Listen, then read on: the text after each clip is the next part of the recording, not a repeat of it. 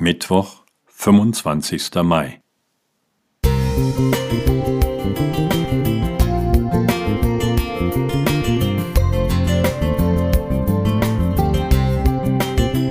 Ein kleiner Lichtblick für den Tag.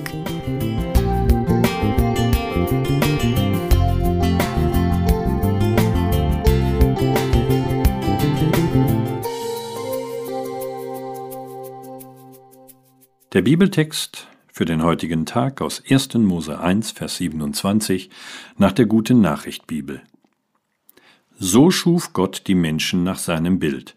Als Gottes Ebenbild schuf er sie und schuf sie als Mann und als Frau. Unsere Vorstellung von Gott bestimmt die Art unserer Beziehung zu ihm. Manche Menschen sehen Gott als einen strengen Vater oder als einen unbarmherzigen Richter. Das belastet natürlich ihr Verhältnis zu Gott und lässt sie jede Beziehung zu ihm ablehnen. Die Bibel zeichnet ein ganz anderes Bild von Gott. Der Mensch wurde nach dem Bild Gottes geschaffen. Dabei betont der hebräische Text, dass Gott die Menschen als Mann und Frau schuf. So liegt bezüglich des Charakters Gottes die Schlussfolgerung nahe, dass auch Gott männliche und weibliche Züge in sich trägt. Das wird auch durch den Gottesnamen El Shaddai bestätigt. Er wird traditionell mit Gott der Allmächtige wiedergegeben, obwohl es dafür sprachlich keine Grundlage gibt. Professor Udo Worschig, langjähriger Rektor der Theologischen Hochschule Friedensau, erklärt dazu, die Bedeutung des Wortes Shaddai ist völlig unbekannt. Es könnte etwas mit Wüstensteppe, Shadei oder Shedu zu tun haben und würde somit eine Beziehung zum Wandergebiet der Patriarchen im Bereich der Wüstensteppen vermuten lassen.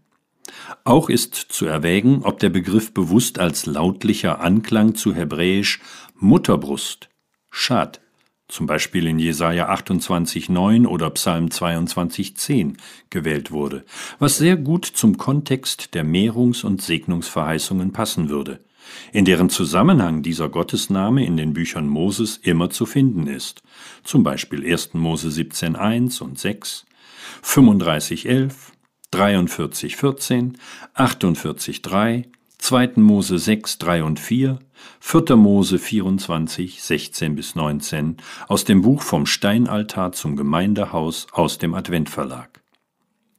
In Jesaja 42, 14 vergleicht sich Gott mit einer gebärenden Frau.